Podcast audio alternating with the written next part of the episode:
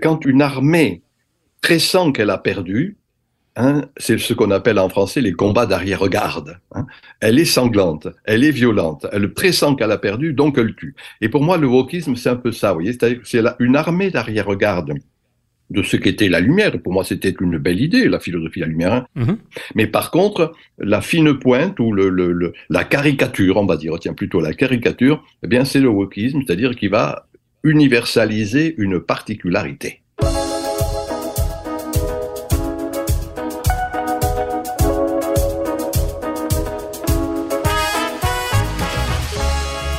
Bonjour à tous, bienvenue à Contact. Mon invité cette semaine, Michel Maffesoli, professeur émérite en sociologie de la Sorbonne.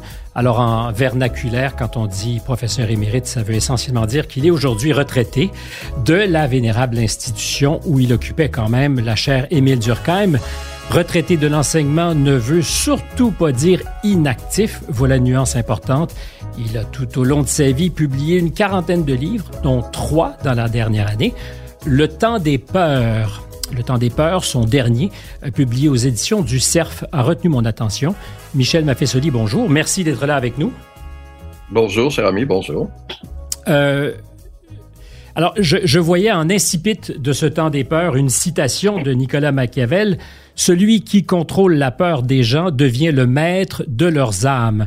Qu'est-ce que ce temps des oh, peurs que nous sommes à traverser? Date, je dirais un peu un, dada théorique, le mien, ou alors une obsession théorique, si on veut être un peu plus un peu plus châtié, euh, c'est que nous vivons une, la fin d'une époque. Hein. Pour moi, euh, je considère que l'époque moderne, qui commence au XVIIe siècle, qui se conforte avec la philosophie des Lumières au XVIIIe, qui se systématise avec les grands systèmes socialisants, on va dire, du 19e siècle, et puis le 20e siècle qui, d'une certaine manière, continue sur la lancée pendant euh, quelques décennies, eh bien cette époque s'achève. Voilà. Et euh, émerge mhm. une autre époque euh, que faute de mieux, et je suis de ceux qui appellent cela la post-modernité. Voilà. Et dans les périodes intermédiaires, hein, je dis époque, hein, époque ça dure trois, quatre siècles, D'ailleurs, vous parlez de, oui, vous oui, parlez de transition. Ce qui se passe entre deux époques toujours, c'est-à-dire que on pressent mhm. les valeurs qui sont de, de, de, disparaître, on ne fait que balbutier, si je puis le dire ainsi, euh, ce qui est en train de, de naître, et c'est notre travail intellectuel en particulier. Et donc, dans ces, euh, entre deux époques, il y a des périodes intermédiaires, transition épocale, je dis en effet, reprenant une vieille idée mhm. qui n'est pas de moi, j'aime rendre à César ce qui lui revient, euh, qui est une idée de Heidegger, du philosophe Heidegger. Et euh, dans ces moments-là, mhm. il y a dans le sens simple du terme un désaccord, hein, un désamour entre les élites et le peuple. Voilà. Et pour moi, c'est ce que nous sommes en train de vivre actuellement. Et euh, ces élites, dans le sens simple du terme, ceux qui ont le pouvoir de dire et de faire, eh bien, sentant ou pressentant que leur temps est venu, si je puis le dire ainsi, eh bien, euh, mettre en place. Le euh, sent-il seulement? J'ai dit pressentir. j'ai pas dit sentir. J'ai dit pressentir. Euh, je suis précise dans mes termes. c'est une manière assez inconsciente, il faut bien le dire. Et à ce moment-là, eh bien justement, ils ont tendance à mettre en place des stratégies de maintenance. Et la stratégie de la peur en est une. Voilà pour moi ce qui me paraît. Alors ce fut en son temps, et je vous prie de m'en excuser puisque je m'en suis expliqué dans un livre précédent, ce fut bien sûr tout ce qui a tourné autour de, cette psychopandémie que l'on a appelée euh, Covid. Euh, maintenant, c'est à bien des égards ce qui se passe en Ukraine. Vous voyez, on agite à, quelque chose euh, qui existe. Moi, je ne nie pas, même pas la maladie, je ne nie pas le conflit je ne nie pas cela. La COVID, je dis la guerre, il y a une espèce de d'utilisation qui est faite de cela euh, d'une manière qui est parfois, c'est un euphémisme quand je dis parfois, euh, qui est tout, totalement exagérée. Alors voilà euh, ce qui me paraît être en jeu actuellement. Qui nous confinerait à ce que vous Alors en effet, si vous voulez, c'est amusant que vous rappeliez cette expression. C'était euh, dans ma thèse d'État, c'était en 1978. Voyez-vous ce qu'on appelait en France à l'époque la thèse d'État, c'est-à-dire euh, cette grande thèse qui nous introduisait comme professeur dans les universités. Et à l'époque, j'avais écrit un livre qui s'appelait La violence totalitaire c'est-à-dire montrant comment il y avait tendanciellement une hygiénisation de la société, hein, une pasteurisation de la société. Ah oui, oui, ça se préparait, ça se mettait en place. Vous voyez, pour le dire dans des termes simples, j'en sais rien, moi, euh, la, la, ceinture de sécurité dans les voitures, le fait de ne pas fumer euh, de, par trop, euh, limiter l'alcool et toutes petites choses qui ne sont pas euh, inconvenantes, j'en disconviens pas, mais qui étaient exagérées. Hein, c'est ce que j'appelle hygiénisation. Et, et, j'avais appelé cela le fait de la violence. En gros, en gros, hein, c'est-à-dire prise en charge du citoyen. Euh, frappant en France où il y a cette euh, idéologie du service public, hein, c'est-à-dire les technocrates, hein, les bureaucrates formés à l'ENA, l'école nationale d'administration, qui d'une certaine manière imposent leur pouvoir. Et c'est cela que j'appelais totalitarisme doux à l'époque, voyez, pour me nuancer par rapport au totalitarisme nazi ou au totalitarisme communiste. Je disais, nous, il y a aussi une forme de totalitarisme qui est plus doux. Eh bien maintenant, je trouve que cette expression, je l'ai réemployée bien sûr, mais je la trouve euh, un peu dépassée. Hein. Je considère que le totalitarisme n'est plus si doux que ça, et il devient de plus en plus dangereux, de mon point de vue. Qu'est-ce qui, selon vous, explique que l'on ne soit pas davantage euh, conscient peut-être ou à même de vouloir le constater, ce totalitarisme euh, qui est de moins en moins doux? Parce que ce que je constate, c'est autour eh de moi euh, que c'est un sujet presque tabou. Euh, parce qu'on va nous renvoyer nécessairement à la Russie quand on nous parle de totalitarisme, je conçois, ou à la Chine, je conçois encore très bien. Mais euh, c'est comme si, par opposition, nous ne pouvions pas. Vous avez cité la phrase de Machiavel que j'ai indiquée euh, tout au, dans un des chapitres de mon livre. C'est une forme de réponse, c'est-à-dire que dans le fond, sous ces diverses manifestations, je dis le pouvoir, hein, soyons clairs, bien sûr, c'est les hommes politiques, mais c'est également les journalistes, hein, bien évidemment, ou même ceux qui, moi, il m'arrive d'être qualifié voilà, quelque chose de cet ordre. La médiasphère. Un peu médiatico-politique euh, sous ces diverses modulations. Les experts en sont. Hein. En France, on appelle experts maintenant ce qu'on appelait avant euh, les intellectuels. Moi, il m'arrive aussi d'être, comme l'on dit, sur les plateaux pour aller parler. Mais je suis frappé de voir qu'il y a une espèce de consensus. Hein. Si je le dis en, d'autres, en termes un peu plus soutenus, il y a une forme d'endogamie. Hein, pour le dire simplement, ça couche ensemble, réellement ou symboliquement, j'entends. Et du coup, cela crée une espèce de pression. C'est ça l'opinion. Hein, l'opinion qui peut être, qui n'est pas simplement l'opinion du peuple, hein, qui est l'opinion savante à bien des égards là. Et donc du coup, ça empêche de penser. Et c'est vrai que cette médiasphère, hein, sous ses diverses modulations, que le soit presse écrite, que le soit radiophonique ou que le soit télévisuelle, reste ne fait la plupart du temps que déverser hein, ce que les pouvoirs publics ont édicté. Voilà, voilà ce qui me paraît important. Et du coup, ben voilà, il y a une espèce de d'endormissement généralisé. C'est comme ça que vous le sentez euh, avec votre regard. Je sais que vous n'aimez pas euh, être, euh, être appelé sociologue, mais avec disons, votre regard soutenu depuis longtemps, euh, et je ne fais pas d'agisme ici, euh, scientifique certainement, euh, vous pensez Moi, c'est un peu mon sentiment. Quand je dis un peu, non, c'est tout à fait mon sentiment. C'est-à-dire que, alors, oui, peu importe, vous savez que je suis réticent sociologue, je suis à la, à la retraite, vous l'avez souligné tout à l'heure. Hein. disons que depuis de, tout au long de ma carrière, d'ailleurs, j'ai considéré que les sciences sociales abusaient du mot science. Hein, et, euh, et j'ai dit que ce qui était important, en tout cas pour mhm, moi, mhm. euh, c'était d'élaborer une connaissance hein, un peu rigoureuse. Et cette connaissance rigoureuse ben, consiste en quelque sorte, excusez-moi de le dire d'une manière un peu triviale, à savoir renifler. moi, je suis un renifleur social d'une certaine manière. voilà. Mais c'est c'est pas du tout, euh, c'est pas du tout, euh, je dirais trivial. Euh, ça nous ramène à la question des sens, qui sont aujourd'hui beaucoup occultés. Dans une société euh, hygiéniste, effectivement, on se méfie des sens et de, de ce qu'en d'autres temps, on, qualifiait de bon sens, ce qui, ce qui fait sens, pour euh, ici employer un anglicisme, mais euh, cela a du bon sens, est une expression populaire qui dit les choses Or, aujourd'hui, on se méfie de, ah, ça, c'est le vrai pour avoir une origine populaire. Hein. C'est-à-dire qu'il y a une méfiance très forte. Je ne sais pas comment se situe le débat au Québec, mais en France, euh, dès qu'il est question de peuple, on parle de populisme. Hein. Moi, on me taxe de populisme parce que, euh, personnellement, je rends attentif à la sagesse populaire. Hein. Vous avez dit à juste titre, d'ailleurs, cette expression très riche, le bon sens, si vous voulez. Et euh, c'est à partir de là que s'élabore la vraie société. Permettez-moi ici je suis un peu pédant, je vous prie de m'en excuser, de, de, citer saint Thomas, saint Thomas d'Aquin, qui est un auteur que. Mais vous nous mettez souvent en garde quand on vous écoute contre cette pédanterie. Or, si on vous invite, c'est qu'on veut s'exposer peut-être à celle-ci. et je, je, cite, et je cite saint Thomas d'Aquin parce que justement, il rappelait à juste titre euh, qu'il y a ce qu'il appelle aunis autoritas a populo, hein, c'est-à-dire toute l'autorité vient du peuple, voyez.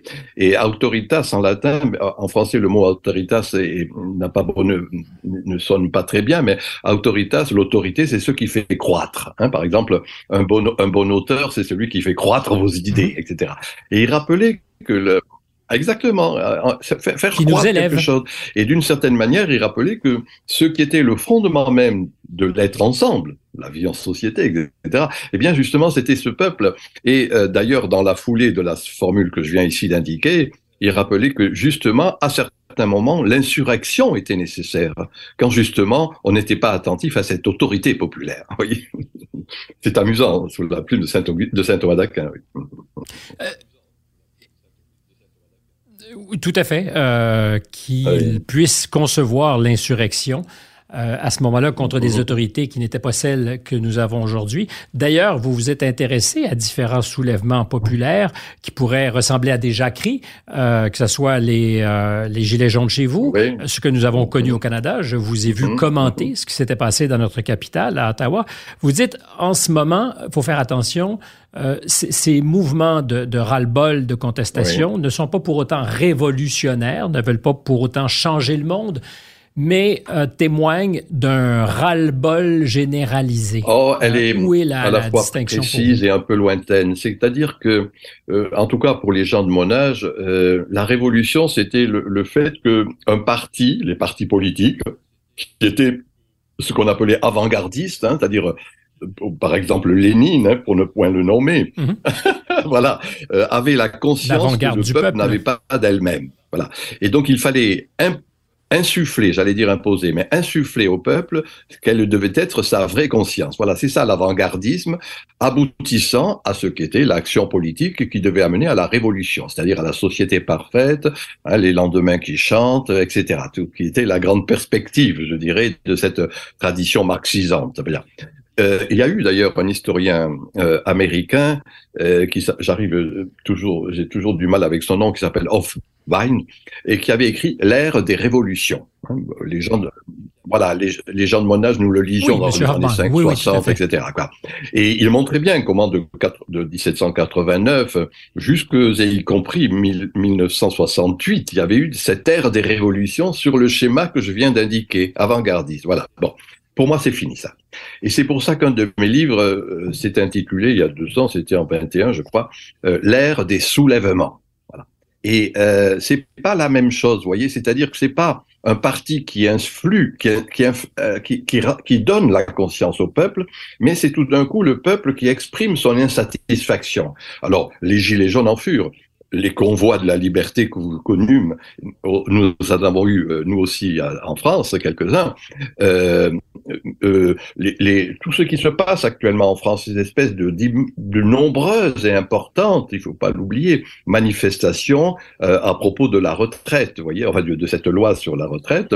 Mais jusque j'ai compris, les, moi je mhm. dis même les, les rassemblements musicaux juvéniles hein, qui se multiplient et que la, la la presse officielle n'en fait très peu état. Deux, trois mille personnes d'une manière illégale se rassemblent. Hein. Voilà, tout, je dirais, des manifestations dans le sens simple du terme de ces insurrections. Alors, voyez, c'est pas quelque chose qui est programmé vers une société à réaliser, mais qui marque, vous avez employé cette expression euh, familière, euh, mais non moins intéressante, ras-le-bol. Hein. Tout d'un coup, il y, a, une espèce d'insatisfaction, et pour moi, il y a actuellement une insatisfaction qui fait que, je disais tout à l'heure, ce désamour entre les élites et le peuple. et, et il y a toujours le risque quand on pointe ou qu'on montre, devrais-je plutôt dire, du doigt ce désamour, euh, et particulièrement que l'on en appelle à ces élites peut-être déconnectées du peuple, euh, il y a toujours ce risque d'être euh, taxé de ben, ou de populiste, comme apparemment c'est le cas pour vous, ou de démagogue. or, il y a une réelle rupture entre le peuple en Occident et ses dirigeants. c'est pas tout nouveau. En quoi aujourd'hui, diriez-vous, que nous traversons quelque chose de, différent de ce qu'ont été ces ruptures euh, Disons que chaque fois, vous voyez, j'ai commencé par là tout à l'heure, chaque fois qu'on assiste à la fin d'une époque, hein, je rappelle, vous le savez, que pour moi en grec, le mot époque, ça signifie parenthèse, hein, donc euh, étymologiquement, donc une parenthèse, ça se ferme, hein, c'est ce qui est en train de se fermer l'époque moderne, une autre parenthèse est en gestation, mais dans ces, dans ces moments, il y a toujours ce désaccord, vous voyez, Mhm. C'est le rapport qui existe entre le pouvoir et la puissance. Hein. Pouvoir institué, la puissance instituante. Pouvoir des, institutions, de l'élite, la puissance du peuple. Quand marche, ça marche. Vous voyez, c'est-à-dire quand il y a un type d'accord et l'idéal démocratique, c'est un Arendt qui a développé cela, euh, c'est mis en place lentement et puis en bout de course, cet accord entre le pouvoir et la puissance a marché. Il est d'autres moments où il y a un désaccord. Comprenez, c'est ce qui me paraît être en jeu actuellement. En ce moment. Et donc, voilà, actuellement, c'est-à-dire fin d'une époque, et avant qu'une autre élite émerge, hein, puisque de toute façon, chaque société a besoin d'élite, mais avant qu'une autre élite euh, émerge, eh bien, il y a ces, ces, mouvements. Vous voyez, l'image que je donne est la suivante. Nos sociétés ressemblent un peu à des lacs de haute montagne. L'eau est étale, vous voyez, ça ne bouge pas. Et pourtant, en dessous, ça grouille. Hein, il y a du fourmillement. Et de temps en temps, moi, je le vois dans ma montagne, là, dans les Alpes, de temps en temps, vous avez des grosses bulles. Hein, avec des métastases qui traduisent dans le fond ce grouillement. Pour moi, c'est un peu ce qui est en jeu actuellement. Vous voyez, c'est-à-dire qu'apparemment tout est calme et il n'en reste pas moins qu'il y a un vrai fourmillement. Et quelque chose auquel je, je voudrais le dire depuis tout à l'heure en vous écoutant, euh, ce décalage, il est particulièrement important concernant les jeunes générations, qui sont la société de demain et qui, de mon point de vue, sont également la société d'aujourd'hui, qui ne se reconnaissent plus. Vous voyez, je vais vous donner un chiffre. C'est pas mon habitude, mais je vais vous en donner un. Il y a en France, euh, il y a en France un, quelque chose qui est très important et très intéressant à analyser, l'abstentionnisme lors des élections, hein, que l'on évalue. C'est pas unique à la France, d'ailleurs. Non, mais je le sais, mais je vous dis, je préfère parler de ce que je connais. Hein, je, mhm. je, vous laisse le soin de le voir en d'autres lieux. Mais en France, il y a 53% les dernières élections d'abstention. Et ce qu'on ne dit pas, c'est qu'il y a 84% des jeunes générations de 18 à 34 ans qui ne votent pas. 84 C'est-à-dire qu'ils ne se reconnaissent pas. C'est un échec démocratique complet. Exactement. C'est la fin de la démocratie. Si vous voulez, la démocratie, euh, c'est quand justement, hein, c'est un Arendt, puisque je l'ai cité, dit j'ai une représentation philosophique, j'arrive à vous convaincre, vous me donnez votre voix, c'est la représentation politique. Vous voyez, là actuellement, comme il n'y a plus d'ensemble de, de, de représentation d'idées, eh bien, il y a ce processus d'abstentionnisme qui est très fort. Vous voyez, si je termine, 53% d'abstention, euh, un, phénomène extraordinaire en France, euh, 3 millions de non-inscrits sur les listes électorales. Voyez euh, à cela s'ajoute le vote blanc et le vote nul.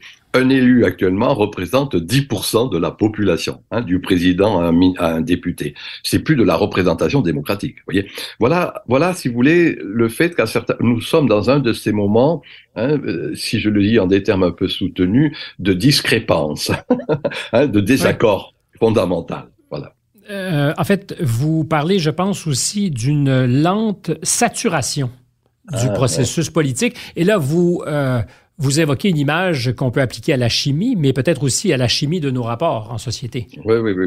Le, terme, je tiens à vous le rappeler, n'est pas de moi, il est de Sorokin, qui est un Pitirim Sorokin, qui était un sociologue américain, et qui, dans les années 20, euh, 30, de fin, des années 20, a, a, a, développé cette idée. Il montrait comment la culture, dans le fond, ça marchait. Hein. La culture, pour le dire simplement, c'est, moi je dis toujours, c'est ce qu'on suce avec le lait maternel, hein, de, de, la petite enfance à l'alma mater universitaire. Vous voyez, hein, quelque mhm. chose qu'on intègre sans bien y faire attention, si je puis dire.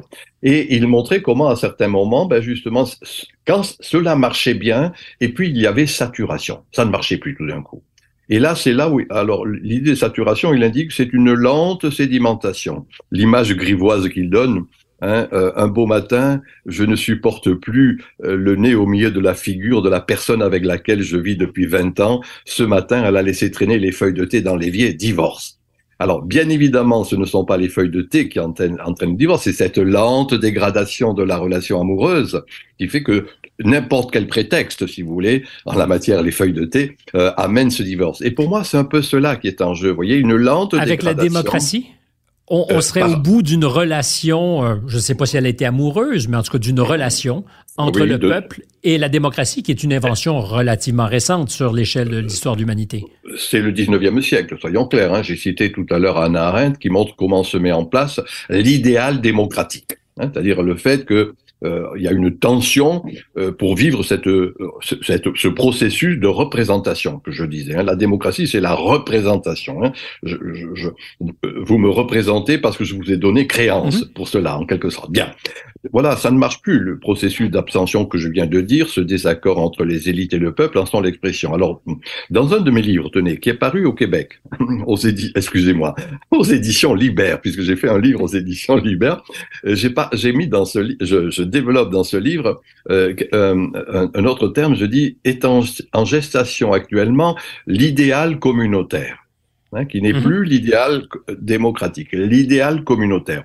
Je reprends ici un de mes vieux dada, euh, ce que j'avais appelé le temps des tribus à l'époque. Hein. J'avais fait ça pour provoquer mhm. un peu, en disant on voit émerger toute une série de tribus. Maintenant, je dis communauté, enfin peu importe les termes, voyez que ça. Et que donc ce qui est en jeu actuellement, de mon point de vue, c'est justement non plus euh, ce qui fut le bel idéal démocratique. Il faut pas cracher dans la soupe. Hein. Ce fut quelque chose qui a amené, qui a constitué la modernité. Mais voilà, d'une manière avec difficulté, hein, crainte et tremblement, pour le meilleur et pour le pire. On voit émerger ces communautés et voir comment cela va s'ajuster. C'est le problème actuel. Alors, je vais vous citer, euh, parce que ce dont vous parlez, c'est, on pourrait, si on voulait simplifier, dire c'est le passage euh, de la conjugaison de la première personne du singulier à la première personne du pluriel, du je au nous. Oui, oui, oui. Euh, là encore, j'aime euh, le, signaler. C'est pour moi un, grand penseur, un philosophe qui est Heidegger, qui a dit nous passons de l'ère du je à l'ère du nous. Voilà.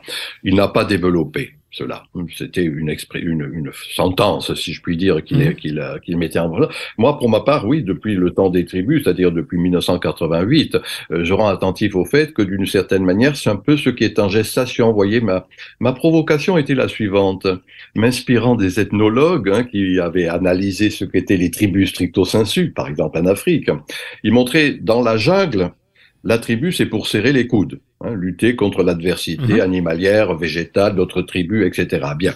Et alors, reprenant cette idée d'une manière métaphorique, hein, et ma tribu n'est pas conceptuelle, n'est pas scientifique, de manière métaphorique, ça veut dire que dans ces jungles de pierre que sont nos mégapoles contemporaines, hein, eh bien, la tribu joue le même rôle, hein, tribu sexuelle, euh, musicale, religieuse, sportive, voyez, etc. Peu importe. Voyez, Internet aidant, le fait qu'on on se retrouvait pour partager un goût et que c'était une manière, pour reprendre cette expression familière, de serrer les coudes de survivre, tout simplement. Voyez voilà, et pour moi, c'est un peu cela qui est en jeu actuellement, mais qui n'est plus l'idéal démocratique. C'est autre chose qui est en jeu actuellement. C'est le nous, en effet.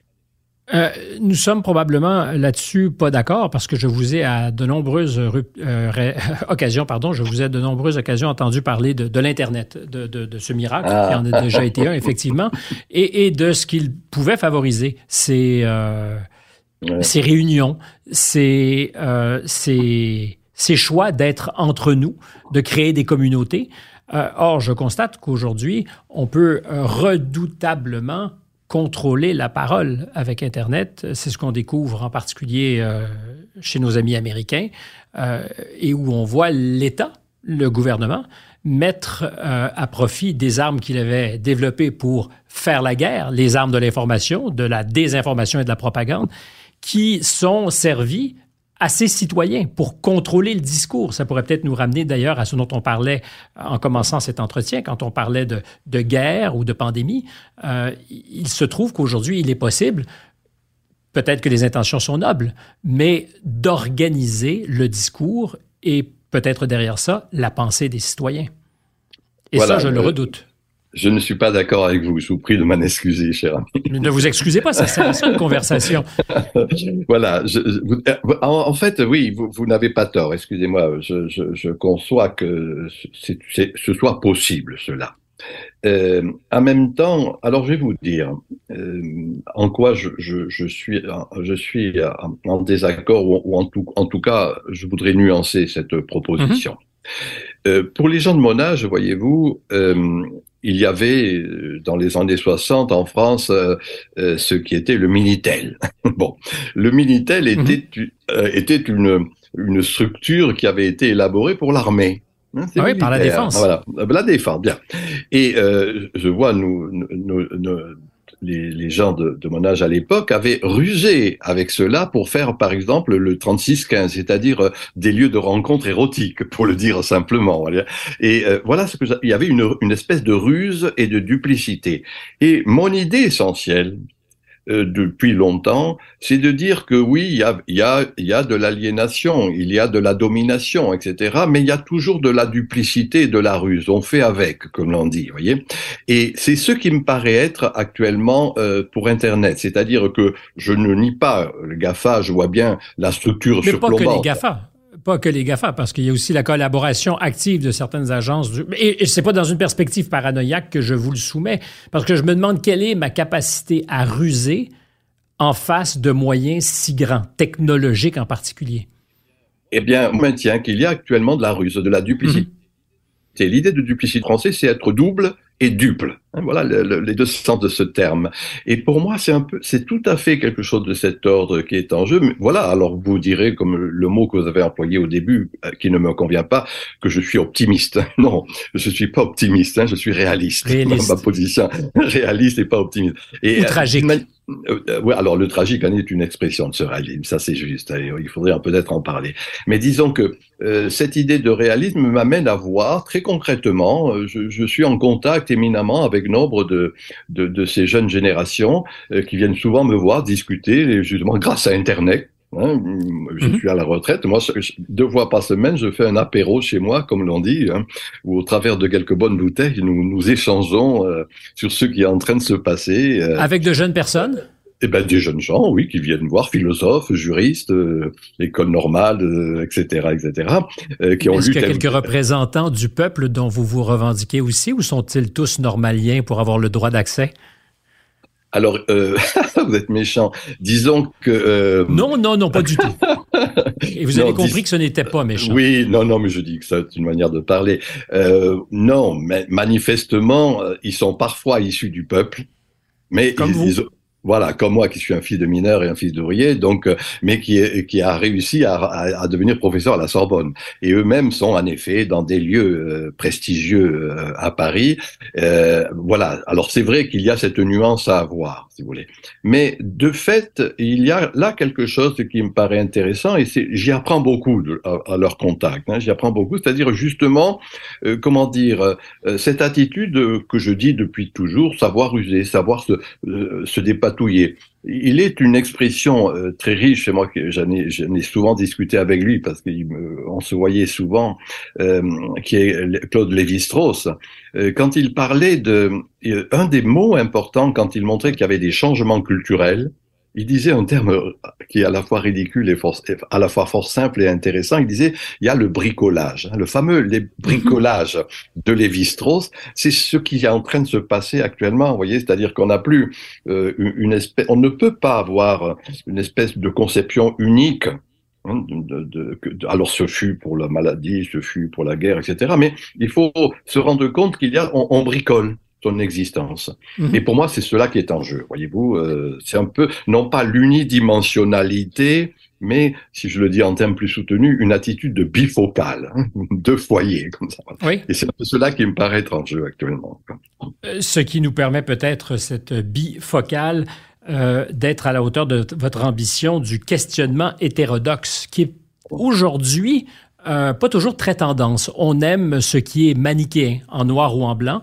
Or, le questionnement hétérodoxe, c'est d'accepter euh, qu'il n'y a pas de, de solution consolidée à tous les problèmes, de synthèse pour parler en termes égaliens.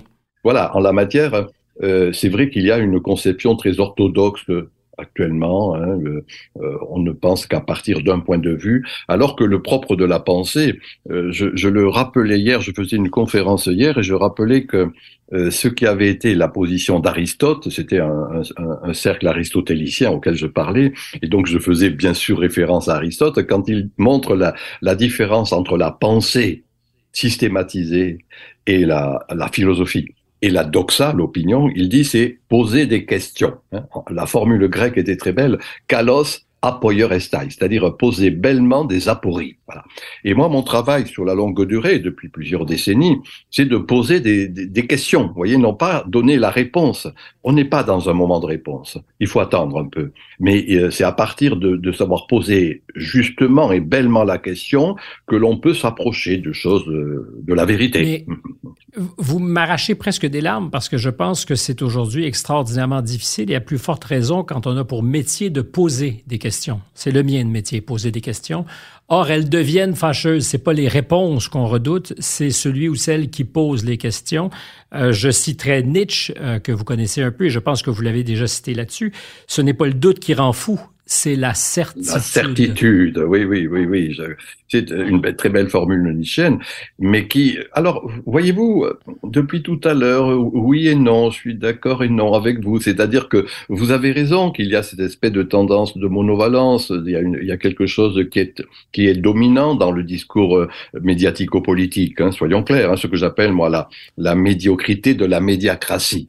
voilà, donc je donne cette formule pour dire qu'elle, elle est, elle est là importante.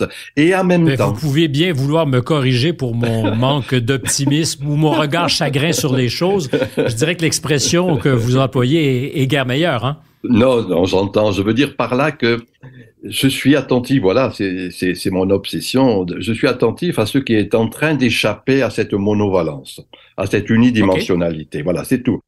Sans, sans forcer, euh, est-ce que vous pouvez nous, nous indiquer ou, ou m'indiquer quelques-unes de ces petites pousses qui euh, vous donne à penser qu'il y a de la résistance et, à terme, euh, un monde qui se dessine derrière ce que nous traversons? Alors, je vais vous en donner une d'abord et puis d'autres, mais une ridicule pour vous faire sourire.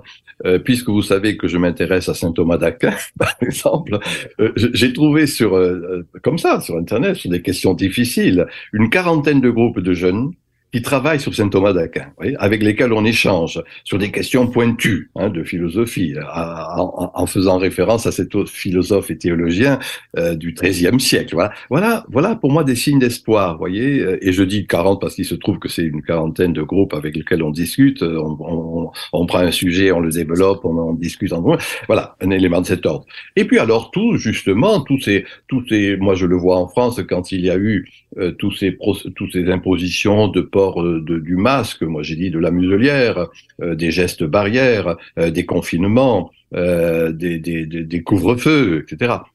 soit dans le quartier où je vis, moi je vis dans un quartier béni des dieux, je suis dans le, sur la place de la Sorbonne, ou quand je suis dans mon petit village Sévenol, personne ne respectait cela.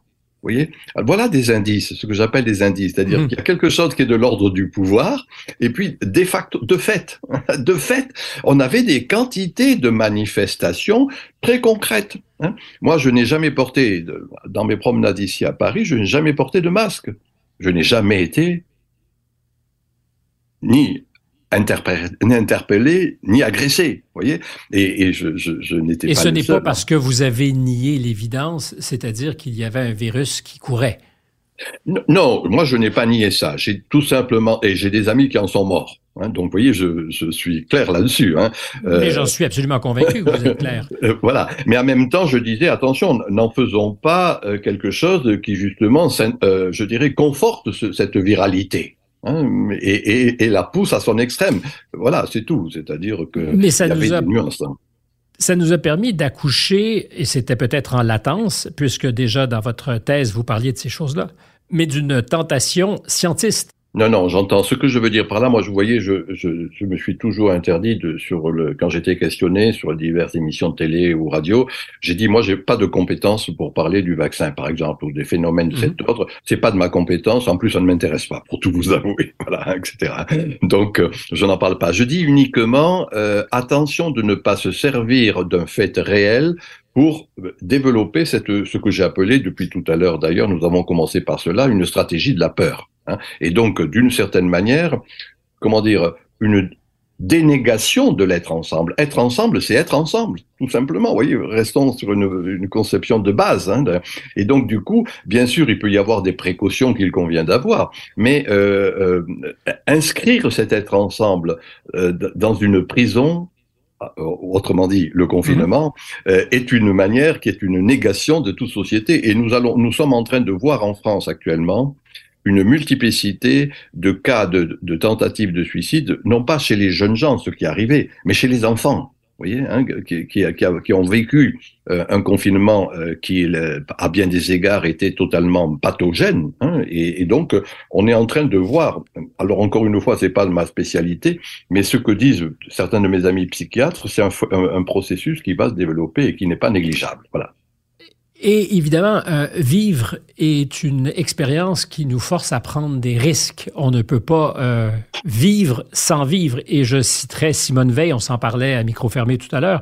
Le risque est un besoin essentiel dont l'absence paralyse l'existence. Mais il y a cette tentation aujourd'hui de dire créons les conditions optimales pour arriver au zéro risque. Mais est-ce que on veut euh, les uns les autres vivre dans un monde zéro risque. Est-ce que c'est même souhaitable? Je ne pense pas. Hein. Le risque zéro qui fut cette grande tendance dont je parlais dans mon livre, la violence totalitaire. Hein. Je disais que c'était la violence bureaucratique qui était totalitaire. C'était ce risque zéro. Vous avez cité à juste titre euh, Simone Veil. Moi, je dis la peur de mourir n'empêche pas de mourir, mais empêche de vivre. Et donc tout mhm. le problème, si vous voulez, est en quelque sorte de ritualiser, d'homéopathiser. Vous voyez, dans la vieille tradition catholique que j'estime énormément, euh, la vraie, le vrai catholicisme, le catholicisme traditionnel, il y avait par exemple Notre-Dame de la Bonne Mort à Poitiers. Il y avait Notre-Dame du, bon, du bien mourir euh, dans l'abbaye de Fongombo. Vous voyez, c'était des, des, manifestes. Et Saint-Joseph aussi avait, avait des capacités de cet ordre. Dans la croyance populaire, il y avait là des manières, en quelque sorte, non pas de nier la finitude, mais de s'en accommoder bricolage, tel que je le disais tout à l'heure en citant Lévi-Strauss. Et c'est ce qu'on a, on a essayé d'enlever, cette espèce de ritualisation. Moi, j'ai tel ami bien connu ancien ministre et député qui est le premier mort euh, du Covid le 29 mars 2020, euh, on n'a pas pu voir son corps. Hein. Il n'y a pas pu avoir des funérailles, hein. il n'y a pas pu avoir de rituel, vous voyez, de, de quelque chose de cet ordre. On, mettait le corps directement dans une, une, housse et la famille ni les amis n'ont pu euh, faire des funérailles. Voilà, voilà, voilà ce, que, ce qui est le risque zéro. C'est un rapt c'est un rap de rite, pardonnez ici. Bien sûr, euh, bien sûr. Euh, ma poésie un peu, euh, un peu boiteuse, mais le rap de rite nous retire quelque chose. Bien, bien sûr, le rituel, c'est rendre visible une force invisible. Et, donc, les, les, rituels de funérailles étaient quelque chose qui rendait acceptable. Ce qui est difficile, c'est-à-dire la finitude, hein, le sentiment de finitude qui est un élément constant, hein, puisque j'ai cité euh, le philosophe Heidegger, c'est sa philosophie, zum hein, vers la mort, en, hein, on est en tension toujours vers là. Mais encore une fois, euh, le, supprimer les rituels, c'est ça, euh, euh, développer une société de risque zéro, qui est en fait quelque chose qui aboutit à la mort, là, une mort sociale très grave, mon point de vue. Vous avez tout à l'heure parlé de bricolage, n'est-ce pas, euh, et de ce qu'on bricole nos vies. Je ne sais pas si nous sommes suffisamment intimes après une quarantaine de minutes de conversation pour faire un petit détour biographique, parce que ce n'est pas, pas un détail dans votre vie, et je pense que vous revendiquez d'ailleurs vos origines populaires avec une fierté certaine. Mm-hmm. Euh, vous venez euh, de loin, en fait, vous venez de votre culture est profonde puisque celle de vos ancêtres est la culture des mineurs. votre grand-père était mineur, votre père était mineur. Euh, donc, c'est pas un détail qui lui est mineur dans votre euh, parcours. Euh, cette conscience de ce que vous êtes peut-être le premier dans la famille à être en rupture avec cette tradition, cette conscience populaire, jusqu'à quel point elle a façonné votre pensée et ce que vous êtes aujourd'hui? Bon, en effet, je l'ai dit, je ne m'en suis pas revendiqué comme un, comme un, c'est pas une gloire que je développe, hein, mais je dis non, que du tout. mon père est rentré euh, à la mine à 14 ans, vous voyez, je, je lui ai dédié, euh, il est mort euh, quand je suis rentré en Sorbonne en 81, et un de mes livres sur Dionysos lui est dédié, hein, en, en, tant qu'il avait payé son tribut à Prométhée. Voilà un peu cette, cette histoire-là. Mais euh, alors, au-delà, oui, je suis d'un milieu populaire, euh, c'est ainsi.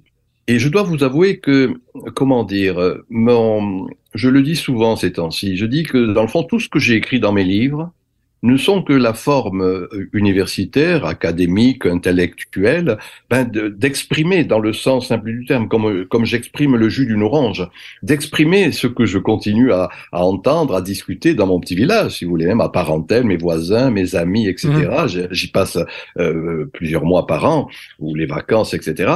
Et euh, je continue à être enrichi par cette sagesse populaire. Voilà, en quel sens je dis, moi je, ne, je, suis de ce milieu, et non seulement je suis de ce milieu, mais c'est ce milieu qui m'a servi de terreau, en quelque sorte, théoriquement. Euh, il se trouve que dans votre cas, s'il y a quelque chose comme un ascenseur social, vous avez su euh, le prendre, cet ascenseur, parce que vous arrivez jeune au lycée Henri IV à Paris, qui est une des plus prestigieuses institutions euh, françaises.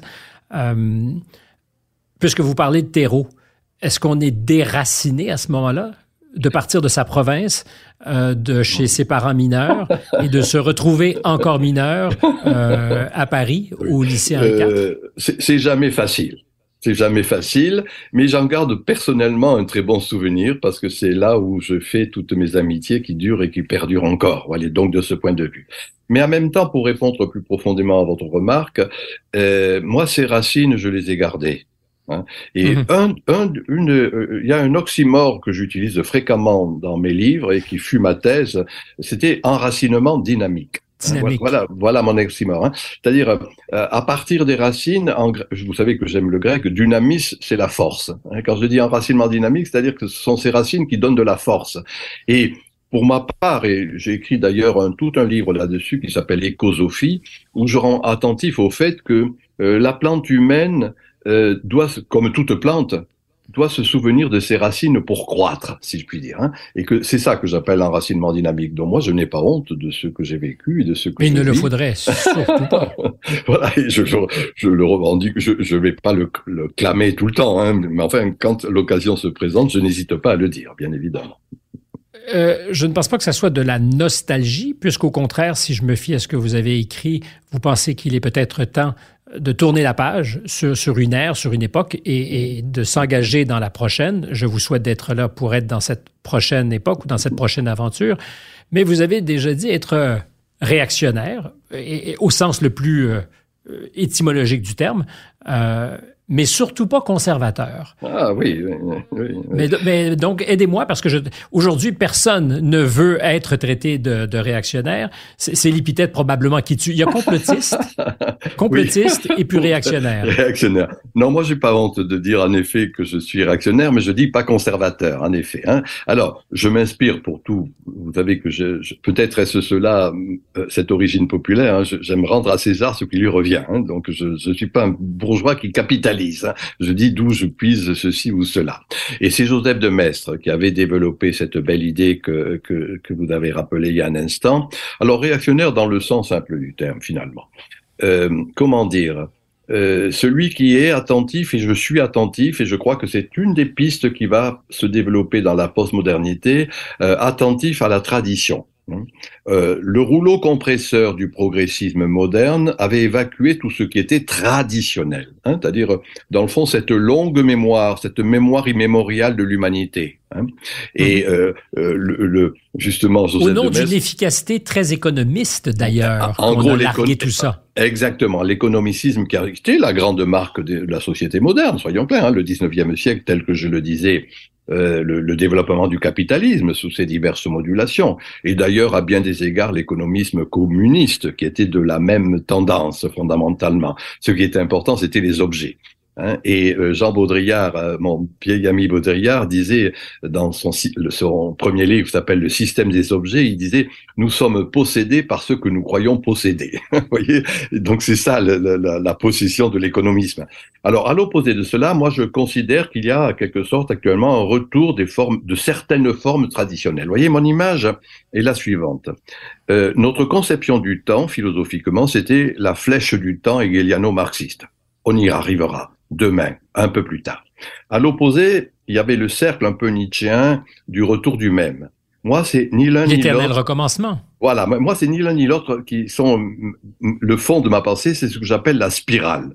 C'est ça l'enracinement dynamique. Vous voyez, c'est-à-dire la spirale, on voit revenir la tribu, par exemple, la communauté, on voit revenir des éléments que l'on avait cru dépasser pas exactement au même niveau. Ma définition de la postmodernité, euh, alors vous allez me la critiquer dans un instant, c'est synergie de l'archaïque et du développement technologique, c'est-à-dire les tribus et Internet. Hein, mhm. C'est c'est ça pour moi qui est en jeu. Vous voyez actuellement, c'est-à-dire voir revenir pas exactement au même niveau, mais les réseaux sociaux, les blogs, les forums de discussion, etc., euh, euh, redonnent force et vigueur justement à des éléments que l'on avait cru oublier. Je, je, ne vais pas critiquer, euh, puisque c'est votre soupçon, je dirais qu'il faudra beaucoup ruser pour lubrifier cette mécanique. Oui, oui, c'est vrai, c'est vrai, c'est vrai. Mais euh, vous savez que je considère que cette ruse est à l'œuvre. Voilà, voilà. Vous voyez, là, c'est une de mes convictions. Je vous prie de m'excuser. C'est une de mes convictions.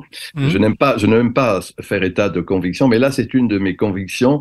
Ce que j'ai reniflé depuis longue, de longue date, c'est qu'il y a quelque chose qui est une espèce d'utilisation rusée de, de, de, ces, de tous ces phénomènes. Je, je, considérais que autant Weber avait montré que le développement de la technologie, de la technique, allait désenchanter le monde. Moi, dans un de mes livres, j'ai dit que le, la technologie était en train de réenchanter, réenchanter ce monde.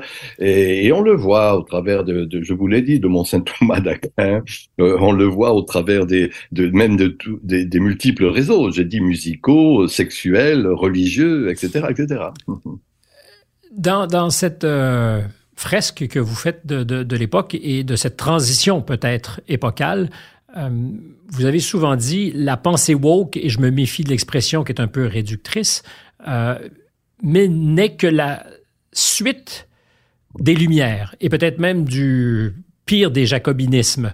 Euh, en quoi bon, je l'ai développé en effet dans un chapitre de mon dernier livre, Le, temps des peurs, et ça commence à me valoir quelques ennuis en France. Mais disons que un débat.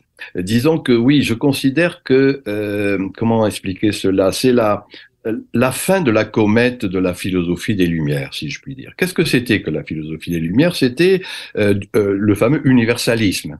Universalisé. Oui, qu'on associe à l'humanisme. Voilà, à l'humanisme humanitarisme, je dirais, plutôt qu'humanisme. Enfin bon, quelque mhm. chose qui, d'une certaine manière, euh, universalise les fameux droits de l'homme, premièrement. Oui. Et là, en la matière, c'est une universalisation de quelques particularités, c'est-à-dire le sexe, le genre, euh, la couleur de la peau, mais qui reste, je voyais, sur la même logique d'universalisation et du droit de l'homme. Alors, Simone Veil, que vous avez cité tout au début, dans son livre L'enracinement, à la page 9 de ce livre, elle le montre que, bien sûr, certes, il y a les droits, mais que les droits sont tributaires des devoirs, ce qu'elle appelle des obligations. Et les obligations. Voilà, des obligations. C'est la, la, première, enfin la page 9 de ce livre. Je l'ai sur mon bureau et je le, je, je, je, ce livre régulièrement. Je refeuillette tant que je le peux. Euh, vous voyez, c'est ça pour moi le walking. Dans le fond, ils oublient les obligations et pousse jusqu'au bout cette idée de droit de l'homisme, ce qu'on a appelé les droits de l'homisme. Voilà.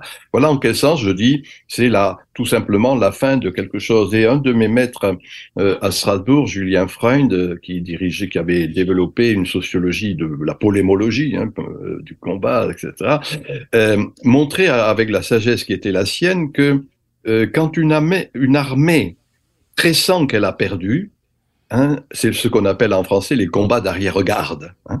Elle est sanglante, elle est violente, elle pressent qu'elle a perdu, donc elle tue. Et pour moi, le wokisme, c'est un peu ça, vous voyez, c'est une armée d'arrière-garde de ce qu'était la lumière. pour moi, c'était une belle idée, la philosophie de la lumière. Hein. Vous avez compris que je ne veux pas cracher dans la soupe, je le dis plusieurs fois. Euh, ça a marché, ça marche plus. Mais par contre, la fine pointe ou le, le, la caricature, on va dire, tiens plutôt la caricature, eh bien c'est le wokisme, c'est-à-dire qu'il va universaliser une particularité.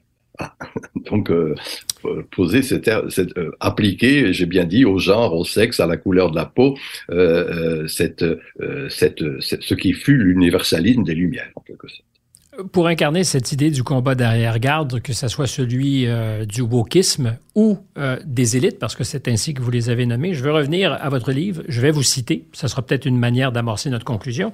Euh, il devient de plus en plus évident que nous sommes en transit vers une autre manière d'être ensemble. Et ceci, ce qui est normal dans la crainte et le tremblement. De telles mutations suscitent de la part des pouvoirs en place une rigidification de leurs attitudes.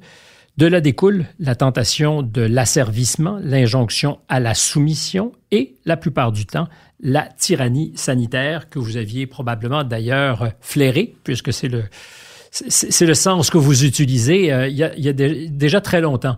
Euh, alors, c'est le, crépuscule d'une époque que ce rigidissement Je pense qu'il est des moments, si vous voulez, euh, c'est ça les périodes que j'appelle crépusculaires, en rappelant que justement c'est ce qui permet de comprendre qu'il y a un, jour nouveau qui va renaître, hein, le propre du crépuscule, pour le dire métaphoriquement et simplement.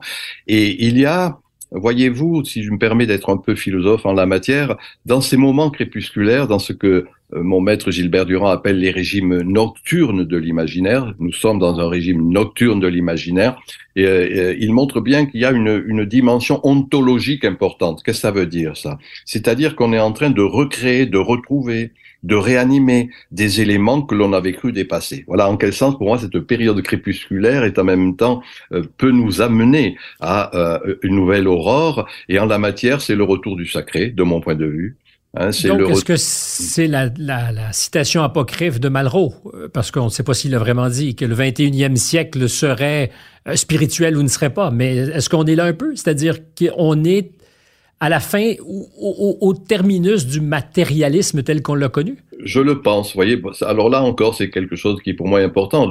ce matérialisme économiciste, on a dit tout à l'heure, hein, c'est-à-dire ce qui était important, c'était l'objet, c'était l'argent, c'était des, éléments de cet ordre. C'est pas, ce n'est plus ce qui meut véritablement euh, ces jeunes générations et qu'il y a une dimension beaucoup plus spirituelle. Alors, vous avez cité Malraux, on sait que c'est pas forcément vrai, ce qui a, enfin, c'est pas forcément lui qui a dit cela. Mais rappelons Peggy. Hein, tout commence en mystique et tout s'achève en politique. Sinon que quand le politique est fini, le mystique revient. Pour moi, c'est un peu cette, cette, impression qui est là. Et on a toute une série de, encore une fois, restons sur mon idée, d'indices qui rend attentif, si vous voulez, à ce retour. Alors, en français, dans le débat, c'est toujours difficile de dire spirituel, mais il n'en reste pas moins que de plus en plus, je le dis maintenant, voyez. Je considère qu'il y a une dimension euh, euh, spirituelle qui ne va pas se, se, se cantonner ou se cataloguer dans une institution religieuse euh, particulière. Vous voyez, je ne sais pas un peu cela que je dis, mais il y a d'une certaine manière le, le fait de ne, de faire, ne plus perdre sa vie à la gagner, hein, de faire de sa vie une œuvre d'art et on pourrait trouver des quantités d'expressions de cet ordre qui, pour moi, euh, rendent attentif au fait que le, matérialisme a fait son temps. Voilà. Je terminerai là-dessus euh, et je ne veux pas abuser ou, vous bousculer dans votre intimité, mais je sais que vous êtes un homme de foi euh, et, que la foi catholique pour vous euh, est quelque chose d'important, sinon même de fondamental dans votre parcours et dans votre existence. Si vous n'aviez pas cette foi vous pensez que vous auriez cette vision sur ce qu'est notre avenir collectif? Parce que vous dites, c'est pas nécessairement incarné dans une église que cette spiritualité, mais nous serons animés par autre chose. Euh, j'en suis et j'espère d'ailleurs. Euh, mais si vous n'aviez pas été précédé de cette foi, auriez-vous cette vision aujourd'hui des choses? Ah, on peut pas refaire sa vie. Il est difficile euh, de, de, de, prophétiser d'une certaine manière. Mais oui, cet enracinement pour moi est important. Vous voyez, je vous répondrai avec Léon Blois. Hein. Le prophète est celui qui se souvient de l'avenir. Hein, se souvenir de l'avenir. C'est paradoxal, mais c'est important. C'est ça la tradition, c'est ça le spirituel. On avait cru le dépasser, hein, ce que j'appelle le rouleau compresseur du rationalisme avait cru le dépasser. Là, d'une certaine manière et d'une manière certaine plus exactement, il est en train de revenir. Voilà, c'est cela qui pour moi est important et je, je suis frappé, vraiment frappé euh, à mon âge de voir combien ces jeunes générations sont en train de réinvestir ce que dans notre progressisme bené et notre progressisme destructeur, on avait cru évacuer. Mais vous n'êtes surtout pas en opposition justement avec euh, ces générations, parce qu'elles se succèdent aujourd'hui, j'ai l'impression, plus rapidement. Vous n'êtes pas en opposition, en fait, vous leur faites porter beaucoup de votre espoir, même si vous n'aimez pas le mot, euh, ou de votre réalisme tragique. Euh, je leur fais rien porter, c'est eux qui m'apprennent énormément de choses. Et je suis heureux euh, dans cette fin de vie qui est la mienne euh, d'être totalement ressourcé encore une fois, par ce vitalisme, cette vitalité, euh, et je suis heureux d'apprendre. C'est ça la vraie attitude. Je, je, voyez, quand tout le temps dans mon enseignement, j'ai dit, je suis pas un vrai éducateur, je suis un initiateur. Et actuellement, ce sont ces jeunes qui sont mes initiateurs, d'une certaine manière.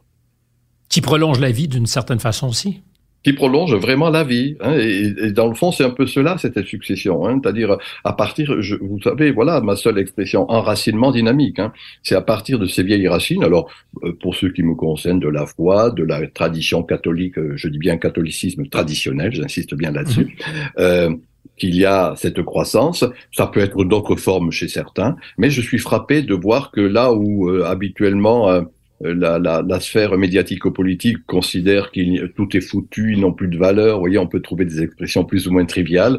Moi, je considère au contraire qu'il y a une vraie vitalité en jeu actuellement, et il s'agit de l'accompagner. Vous voyez, Walter Benjamin, qui est un de mes inspirateurs, disait chaque époque rêve la suivante. Moi, je rajoute, il faut accompagner ce rêve pour que cela ne devienne pas un cauchemar. C'est mon travail. Et n'est-ce pas le véritable acte de renaissance et aussi de résistance que de dire non, je ne succomberai pas à cet esprit de marasme. Oui, moi, vous savez, c'est un peu mon sentiment de longue date. La fin d'un monde n'est pas la fin du monde. Voilà. Et donc, on peut voir ce qui est en train de cesser et comment, à partir de ce qui cesse, une renaissance. La décadence, décadar, hein, ce qui tombe, et ce qui va être source de renaissance, pour moi, c'est ce que j'observe quasiment quotidiennement. Raymond Aron a dit de lui qu'il était un, spectateur, un spectateur engagé. Vous l'avez certainement été. Vous avez aimé, euh, et, et, et, je le dis pas euh, présumant que, que la fin arrive bientôt pour vous, mais vous avez aimé être le témoin de ce que nous avons traversé? Comme on l'a dit d'une manière triviale, je me suis régalé. Voilà. Ah. Ben, c'est certainement une bonne façon d'anticiper euh, la suite des choses. Oui, oui. Peut-être qu'il y aura encore beaucoup à vous mettre sous la dent. Il y aura beaucoup de choses encore et je l'espère en tout cas. Voilà. Michel Maffesoli, ça a été un, un très grand plaisir d'échanger avec vous, en fait, d'avoir une conversation. Merci, merci de cette invitation. J'ai apprécié, moi, moi également, cette, cette discussion, vraiment apprécié. Merci encore une fois à notre invité Michel Maffesoli qui m'a fait grand plaisir en nous donnant euh, cette heure de son temps. À la recherche, Marianne Grenon, Lola Mal s'occupe de la réalisation, Jeanne Creteau est aux réseaux sociaux, Stéphane Bureau microphone. Je vous invite à nous fréquenter sur toutes les plateformes et si vous pouvez, d'y laisser des commentaires, ça nous aide toujours à, à bien sentir ce que vous aimez ou ce que vous aimez moins. À très bientôt.